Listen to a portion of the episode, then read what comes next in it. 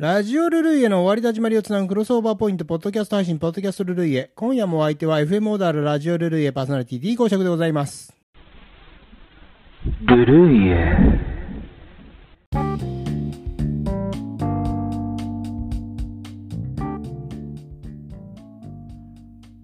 先日7月2日放送のラジオルルイエをお聞きいただきました皆様お聞きいただきましてありがとうございました。オープニングトークでは半夏賞にまつわる話でございましたよね。えー半夏賞。夏至が先月の6月21日。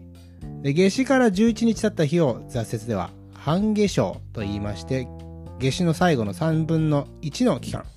えー今年2023年は7月2日が半夏賞になるわけであります。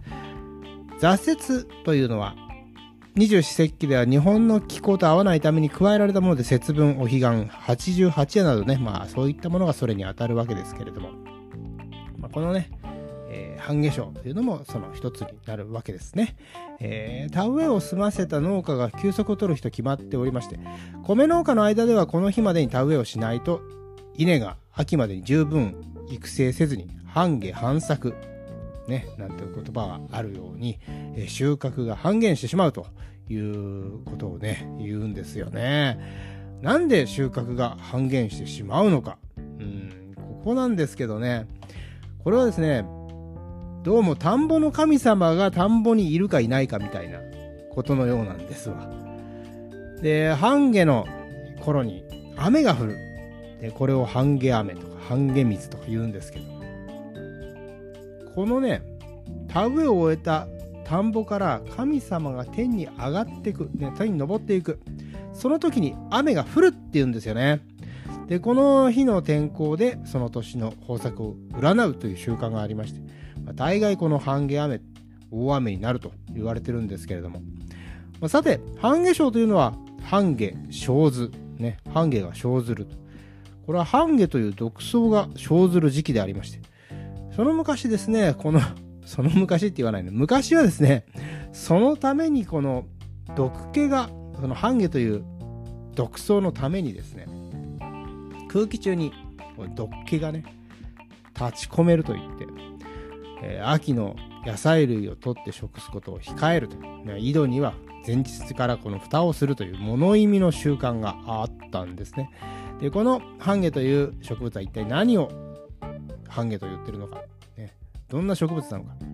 これはですね、里芋科のカラスビシャクという植物であります。カラスビシャクの根はシュウ酸カルシウムを含んでおりまして、これは日本の法令では毒物及び劇物取締法により劇物として指定されているんですね。で摂取しますと呼吸困難を起こしたりとかですね、場合によってはそれは死ぬこともある、死に至ることもあるんです。で、しかしね、コルク層を除いて乾燥させると半夏という生薬になります。で、半夏糖、半夏釈糖というね、えーそういったような漢方薬に配合されてくると。えーまあやっぱりね、毒に、毒にも薬にもなるっていうことですよね。まあしかしね、半夏症と言いますと、これややこしいことにその名の通り半夏症というね植物があるんですよね毒ダミ科の植物で、まあ、三白草という別名を持っています、えー半夏症という植物。まあこの半夏症の頃に葉っぱの一部が白くなることからその名がついたとか、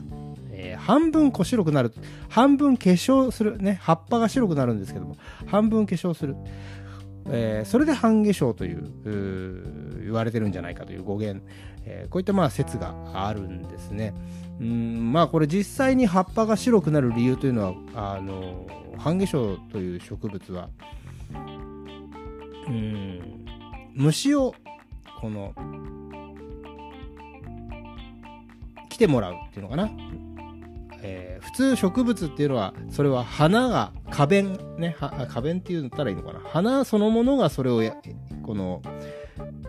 役割をしますよね。花にこの誘引されて、えー虫たちはそこに集まってきて蜜をゲットする代わりに、えー受粉を助けると、えーそういったようなことになるんですが半夏症というのはその白い部分がこの、えー花の代わりになって虫をこの誘引して引き寄せてきてで、えー、受粉を助けてもらうというようなあ働きをどうもしてるようです。うん、それであのまあそんなような植物なんですけどねまあこれ先ほどから言うようにこのね、72項にある半夏生この暦上の半夏生とは全く関係ないということになります。えーえー、むしろね、こちらはね、三白草という別名の方に、えー、季節を表す、えー、あの特徴がすごくよく出ていて、あの三白草 3,、えー、3つ白くなる草と書くんですが、葉が3枚白くなると梅雨が明けるなんていうね、えー、言われておるんですよね。まあ、この半夏生、えー、いずれにしてもですね、あのその日に食べる食べ物が地域によっていろいろあるというのも面白いと思うんですよね。この日に、半夏生の日に食べる。えー、そう、最近ではね、あんまりそれ地域というか、あの、スーパーに行くと、半夏生の日は、7月2日半夏生、うどんの日ですなんて書いてあったりとか、えー、タコを食べましょうなんて、えー、書いてあったりするんですけれどもね、えー、それも関東とかでもどこでもそんなのが書いてあるんじゃないでしょうかね。え、この辺でこうずっと地域性っていうのは曖昧な、えー、なってしまってるような気がしますけれども、そもそもやっぱりこのタコを食べるっていうのはね、えー、大阪の田舎の方だって聞いてますよね。うん、関西だと思います。これそれからですね、奈良では、半夏生餅というお餅をね、田んぼの神様にお供えするということを聞いております。それからですね、福井大野市ではですね、これサバ、サバの丸焼きですね。やっぱり福井はね、サバの浜焼きっていうのは有名ですからね。これを半夏生サバというのがね、夏の風物詩なんだそうですよ。で、やっぱ大野藩大野藩主が焼きサバを奨励したのが始まりになってる。で香川ではうどんを食べる。ね、えー、香川製麺事業組合が7月2日はうどんの日に制定して。半夏生という名のうどん屋があるぐらいですからね。まあ、って言ってもまあ、香川は別に7月2日をうどんの日にしなくても、まあしょ、しょっちゅううどん食ってるような気がしますけれどもね、うどん県ね、言うぐらいですから。いや、まあ、まあ、そうは言っても私、あの、夏のご挨拶、えー、香川のさぬきうどん、えー配っておりますけどね。やっぱりあ喜ばれておりますよ。あのうどんは人気がある。それからですねあの興味深いのは愛知県の一部いちじくに味噌をかけたいちじく田楽というものをね食べるんだそうですね。えー、これイチジクというのは不老不死の果実であるといういういうまあことですよ。それから田楽味噌をつけるっていうのが、まあ、あ豊作祈願、この田遊びっていうのかな、えー、神楽をですね、田んぼに奉納する、これ田楽って言いますけれども、まあ、それのとかけて、田楽をかけて、田楽味噌をかけかけると、そういう形なんだと思うんですけどね。いや、このね、うん、長いことこの自分はあの家でこのいちじく田楽というのを食べていましてですね、えー、体これはルーツはどこなんだろうってずっと思ってたんですけどね実はこの愛知県にそういったものがあってでねうーん実際このやっぱりそうそのあの愛知の方に聞いたらねやっぱりこのそういう習慣残ってるっていう人ちょっといますよね。うん。いやこういうことは本当にね調べると奥が深い、えー、ところですけどね何ていうのかなこの、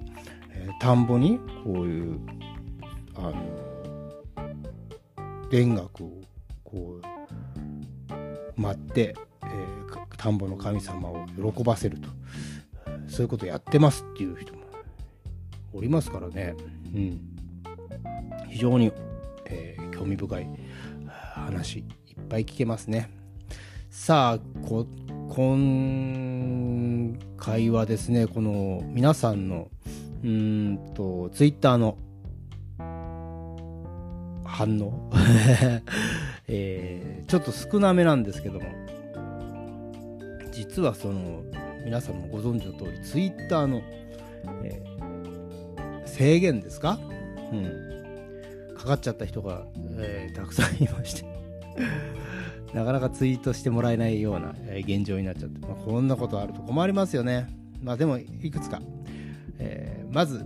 最初はね、えー、っと、FM 小田原ラジオルールで公式グッズ D 公爵の深海不気味ラスト入り Q シート T シャツ届いたというメッセージいただきました。ガリツーさん、ありがとうございます。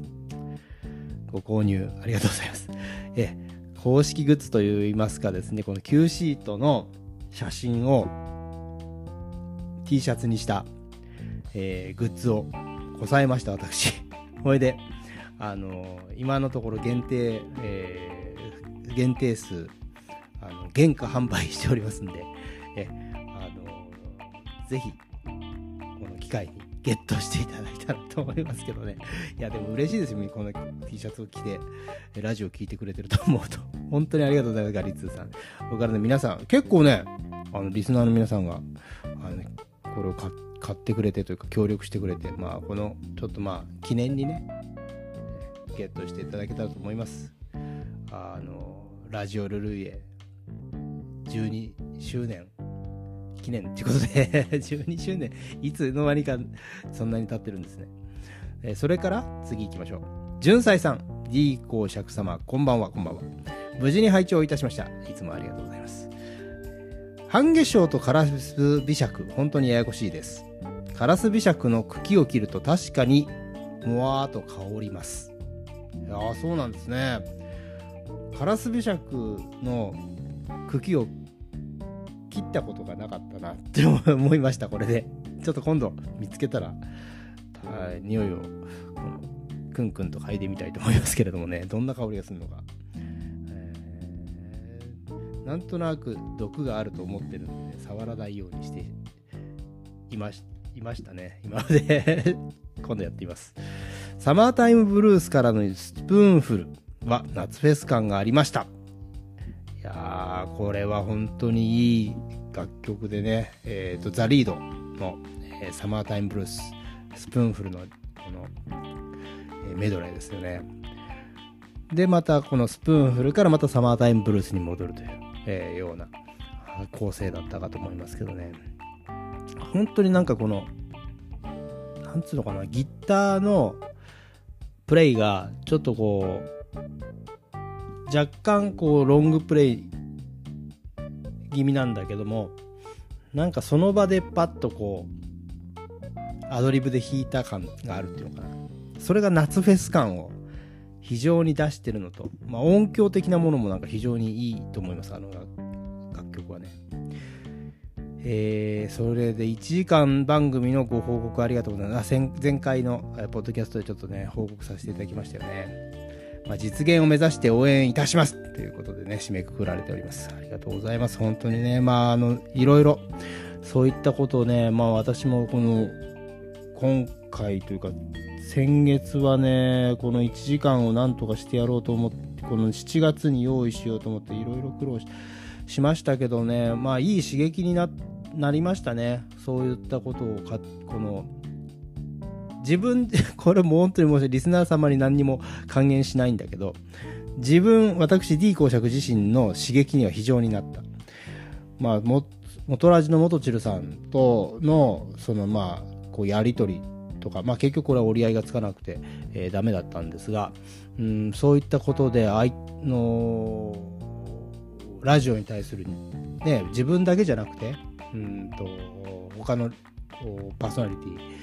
の認識みたいなのを再確認ラジオとかラジオ局に対して。それからあの偶然ねうんそんなことがあって23日した時に「青橋アワー」という番組あるんですけど FM 小田原に。青橋アワーのあのしのさんパーソナリティの、えー、しのさんに偶然会いましてですねしのさんとちょっと立ち話で1時間ぐらい、えー、熱いトークをさせ、あのー、交わさせていただきましたよ。本当に、いや、それもまたね、すごく刺激的で、まあ、これはまたちょっと、えー、頭の中で整理してから、またね、機会があったら、あのー、ポッドキャストです。ちょっと紹介したい、えー、話もありましたけどもね、まあ、非常にこの刺激的な、また音楽感っていうのが、ね、あの、青葉アワーっていうのは、えー、クラブミュージック、えー、今の、特に、えー、最先端の、そういったものを紹介している、えー、番組でもありますけれども、あの非常に、まあ、私の方は温故知新というかあ60年代中期後期というのをテーマにしてる。向こうはまあそれもやっぱりこのある意味ね、えー、まあ、ライブハウスというか、まあ、ジャズ喫茶とかそういった今で言ったら、えー、クラブなんですけれども そういったものと。そして現代のねそういったクラブシーンっていうそういったものとのこの音楽感音楽のあり今のあり方とか昔のあり方とかをもう一度この我々しのさんと D 公爵という2人が話す間にもなんかこのそういったものが照らし合わせてなんか再確認お互いにでき音楽音楽自分の音楽の感性みたいなのを再確認させられてすごくいい貴重なね偶然のあのばったりであったんですけどそのすごくいいタイミングで出会って 出会ってって言わないか。あの話が聞けて、うん、自分はすごいあのよかったな、まあ、これはちょっとまたまたねそうねしのさんなんかとこのもうちょっとこう、えー、話をいろいろさせてもらったりとかまあインタビューなんかのねみたいな形式でちょっとこうラジオ特集っていうかねそういうのを組んでみるのも面白いかもしれないね。そのた、えーと、他の番組のパーソナリティとの対談みたいなのをねそういうことをねちょっと可能性を感じさせられた、えー、ましたね、まあ、そんなわけでねこの1時間番組をやろうという企画だけでだいぶ私が、えー成長させていただいたような、うん、ことがありまして、ま、みんなこれも全てリスナー様のおかげ。さあそうしましたら、えー、最後はいつも通りヒーローゆうきさんのメッセージ。お疲れ様でございました。お疲れ様でした。元ラジの冒頭で制限が来ました。制限は困りますね。というねメッセージいただきましたね。ヒーローゆうきさん。えー、やっぱりねヒーローゆうきさんみたいにもうこうなんつうのかな。ラジオの実況ですよね、えー、していただけてる方が非常にこの言ったらね僕ら助かるというか、うん、すごく励みになる励ましになるっていう部分あるんですけどそういうなんか一緒になんかラジオを作ってくれてる人たちですよねそうするともう。でそういった人がこの制限かかっちゃうとすごく困るっていうか困るっていうのは変だけどなんか悲しい、うん、はっきり言ったらね。そういう気持ちになりましたよね本当に制限は困りますなんとかしてほしいイーロン・マスクさんえー、お疲れ様でした。今夜は夏の始まるという選曲でした、えー、今日は暑かったのでリアルタイムにシンクロできてよかったと思います。ありがとうございます。オープニングトークは半夏生でした。この時期に食べるものが地方によっていろいろあるんですね。ポッドキャスト楽しみですというメッセージをね、ヒーローゆきさんありがとうございます。いやー、本当にね、うんと、この季節柄の、えー、トーク、食べ物なんかを今後もね、やっていきたいなと思いますんで、こうご期待よろしくお願いします。まあそんなわけでね、えー、D 公爵の今後のポッドキャスティングにご期待いただけたらと思います。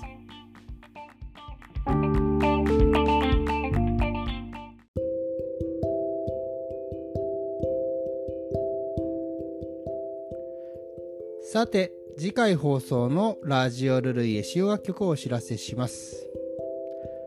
ザ・ホワイトキックス、アリゲーター・ブーガル。ザ・ホワイトキックス、愛の言葉。ザ・バンドックス、マッシュケン・ナダ。前泉淳、土曜の夜何かが起きる。青山道、涙の太陽。ザ・スパイダース」「ワイプアウト